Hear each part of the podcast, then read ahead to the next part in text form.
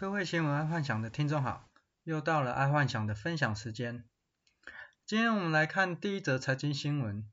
美国联准会昨天十七号周三宣布利率维持不变，而且暗示在二零二三年不会升息。联准会啊，它直接公开在二零二三不升息，这直接是给全球一个大红包。反正现在就是疯狂跟美国借钱就对了，来借钱来投资，等二零二二再赎回处理就好。但其实这也就代表啊，股市股市的泡泡如果不是在今年年底爆啊，就会在明年年的年中爆，就明年的七八月爆了。所以今年没有爆，明年七八月一定爆，因为已经确定了二零二三年不会升息嘛。那在这当中的那个资呃那个基金操盘手啊，或者是外汇操盘手啊，一定会在呃。升息之前的前半年就开始处理，或者是升息的前一年就开始处理，以免等到真正升息的时候就会爆炸了。好，那再来看第二则财经新闻，裕隆做六十年没成功，红海一点七兆电动车豪赌，究竟胜算在哪里？我觉得这则新闻根本不用看啊，因为玉龙做了六十年都没成功，红海电动车好赌，这不是好赌啊。我觉得阿幻想是这样想的啦，玉龙没成功是因为玉龙他要做自有品牌，然后他的自有品牌除了能见度不高，技术力又不够，啊这样在海外怎么可能会有买，怎么可能会有人买单，尤其是在大陆。然后红海其实很简单呢、啊，他就是做代工，然后他会跟所有的传统车厂说，这都是他的潜在客户。然后他只要把他的电动车做得又好，价格又低，CP 值非常高，基本上传统车厂我觉得绝对愿意让他代工。啊，然后对红海来说，做电动车就跟做大型的 iPad 跟 iPhone 其实差不多啊，因为全都是自动组装，因为它不需要一些像马达，不不是马达，就是好像那个引擎。哦，那个可能要精密零件啊，或者是 CNC、CRA 才可以。那这个完全不用啊，就电动车买来装上去就好了，就完全是跟那个组装 Apple 那个 iPhone 一样啊。嗯，所以这个新闻其实还蛮怪的，就是说裕隆做六十年不成功，为什么红海敢做那么大的投资？其实他只是做大型的 iPad 而已啊，这非常简单。好，再来我们看娱乐新闻。那个老高 YouTuber 讲孙子兵法，这个 YouTube 那个老高他在前天呢、有讲那个关于孙子兵法，讲得很浅显易懂。然后我在猜啦，大部分的人都一样，就是听得懂他在讲啥，但是却不知道哪时候才是最佳使用时机，还有使用力道，然后如何控制，因为他没有附上例子嘛。啊，这这会让听的人呢、啊，会造成有听没有懂，就是你听得懂他在讲啥，可是问题是你不懂如何应用，嗯、因为包括我身边蛮多读孙子兵法的啊，就是如果你没有拿出来运用的话，他大部分都知道孙子兵法就是这样用，可是他不知道如何去在哪时候去用它。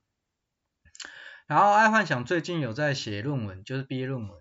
然后就是在讲爱幻想的真实案例，就是孙子兵法的真实案例，用在那个爱幻想的公式上。然后在论文写完之后啊，有可能爱幻想在今年下半年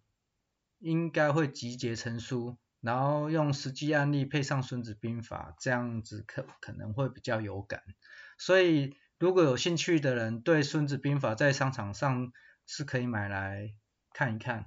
哦。啊，那可能是下半年的事情了。然后到时候如果有，我再跟各位听众讲。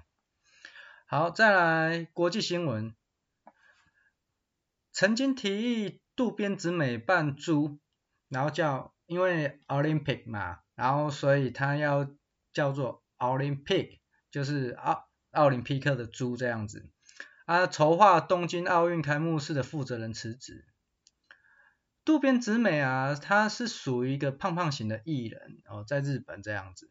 结果因为那个冬奥的开幕式负责人他这样子提议，结果被国际呃其他国家觉得说这个样太过隐射或歧视胖的人了，所以到后后来就造成冬奥开幕式负责人辞职嘛。然后我觉得啦，哦，其实有时候这个是文化上根深蒂固的问题，跟有没有隐射或歧视啊、根本没有关系。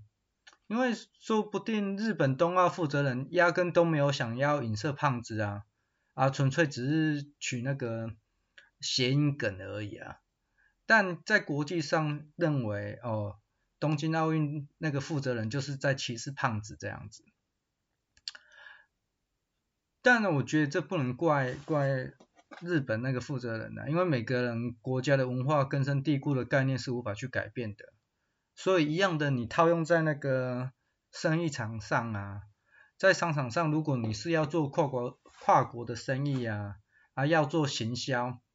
至少要了解当地的风俗民情，不然有时候会犯了当地的忌讳，那我觉得你这个行销等于白做了哦，可能。嗯，在你的国家你会觉得还好啊，在我国家都是这样做，可是可能到别的国家就不行哦。像华人最忌讳就是四嘛，然后可是在在欧美国家可能比较忌讳就是六，为什么？呃呃，因为六就是恶魔嘛。然后在在华人国家六好啊，一六八一路发哦，六六大顺。然后在在国外可能四就还好，因为他们不觉得四是什么。可是，在华人圈的的商业饭店，你就一定会看到，呃，饭店是一二三三 A 或一二三五五楼这样子，没有四楼这种东西哦，所以忌讳这种东西是要非常撇呃散开的。好，那再来看第二则国际新闻，美国参议院全票通过。华裔的戴奇出任贸易代表，我看到这则新闻，我觉得中国人应该要气翻了。我觉得拜登真的很爱用台湾人当他的左右手，像之前他才任用一个当他的特助嘛，用一个台湾人当他的特助，然后现在又用一个台湾人当贸易代表，我觉得这摆明就是要跟中国中国那边对着干就是啦。